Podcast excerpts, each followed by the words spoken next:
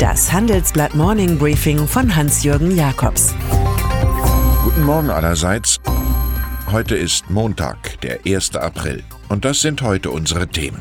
Theresa Mays vierter Versuch. Deutscher Mittelstand im Boom. Und Berlin erlebt die Streiklust. Same procedure as last week, same procedure as every week.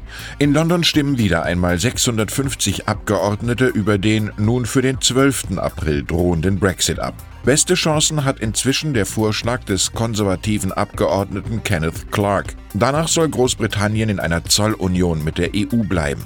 Es geht aber auch um die Frage No Brexit oder Hard Brexit. Minister der Regierung von Theresa May drohen mit Rücktritt, falls es zu keiner vernünftigen Lösung kommt. Zu den Chaostagen in London, wie unsere Analyse heißt, wird die Premierministerin nach aktuellen Spekulationen selbst einen weiteren Beitrag leisten und ihren Deal mit Brüssel wohl zum vierten Mal zur Abstimmung bringen.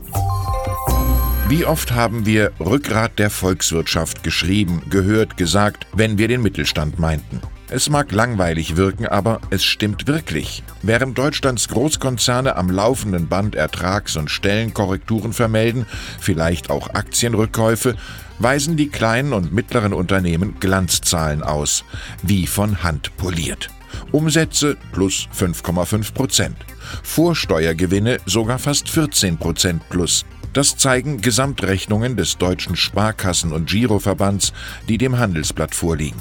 Das Schöne ist, dass die Mittelständler bei durchschnittlich gut gepolsterten 47% Eigenkapitalquote auch vermehrt Kredite nachfragen. Das lässt auf Optimismus schließen. Es ist eine unendliche Serie bizarrer Karrieren, die die internationale Politik seit einiger Zeit bietet.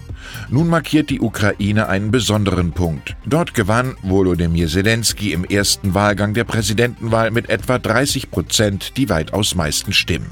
Ein populärer Schauspieler, Drehbuchautor, TV-Moderator, Synchronsprecher und Filmstudiobesitzer. 2015 hatte er in der Fernsehserie Diener des Volkes einen fiktiven Präsidenten gespielt. Nun tritt der, den die deutschen und internationalen Medien auch kurz Komiker nennen, ganz und gar dienerhaft in der Stichwahl gegen den aktuellen Amtsinhaber Petro Poroschenko an. Der hatte im ersten Durchgang fast 18 Prozent erreicht. Das Volk glaubt Zelenskys Antikorruptionssprüchen und lässt an Alberto Moravia denken. Die Macht der kleinen Leute liegt in ihrer großen Zahl. Der niederländische Notenbankchef Klaas Knott redet im Handelsblattgespräch Klartext zu Europas Bankwesen. Es gäbe einfach zu viele Geldinstitute. Das sei, Zitat, nicht wirklich gesund. Er hält Fusionen kleinerer Banken für sinnvoll, nicht aber die Eheschließung großer Häuser. Die Synergien bei solchen Deals würden häufig übertrieben, sagt Knott.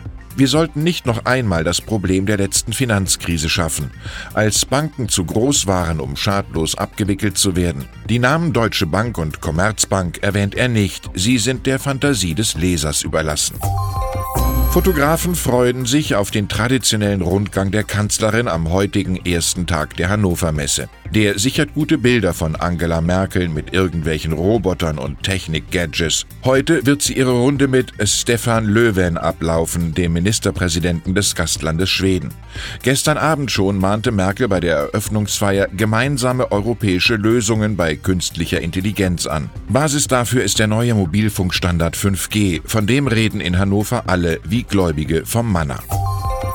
Erstaunliches dringt aus dem Amazon-Reich. Dort verkündet der Sicherheitschef, die Regierung von Saudi-Arabien habe das Handy von Firmenchef Jeff Bezos gehackt. Das folgere der aus seiner eigenen Untersuchung dazu. Wie konnten Textmitteilungen zwischen dem Konzerngründer und seiner geliebten Lauren Sanchez in die Öffentlichkeit gelangen? Die Saudis hätten Zugang zu Bezos Telefon gehabt und private Informationen abgeschöpft. Grund für die Aktion sei die Washington Post. Auch die Zeitung gehört Bezos. Für sie hat der in Istanbul von einem Saudi-Kommando getötete Journalist Jamal Khashoggi gearbeitet. Und dann ist da noch Berlins regierender Bürgermeister Michael Müller. Der muss heute erleben, dass die Beschäftigten der eigenen Verkehrsbetriebe im Tarifstreik die Arbeit niederlegen. Das dürfte die Hauptstadt weitgehend lahmlegen. Dass dieser Zustand durchaus dem Schläfrigkeitsmodus der lokalen rot-rot-grünen Koalition entspricht, machte Müller jetzt auf dem SPD-Parteitag klar. Er klagte über Blockaden der Grünen und der Linken bei Polizeigesetz und U-Bahn-Ausbau und bekannte sich dann seinerseits zu einem Revanche-Foul im Senat, indem er einfach Vorschläge der Koalitionspartner blockierte. Ein regelrechter Streikvirus scheint sich in Berlin auszubreiten und wir sehen mit Max Frisch, blinder als blind ist der Ängstliche. Ich wünsche Ihnen einen bewegungsreichen Start in die Woche. Antizipieren Sie Aprilscherze. Es grüßt Sie herzlich Hans-Jürgen Jakobs.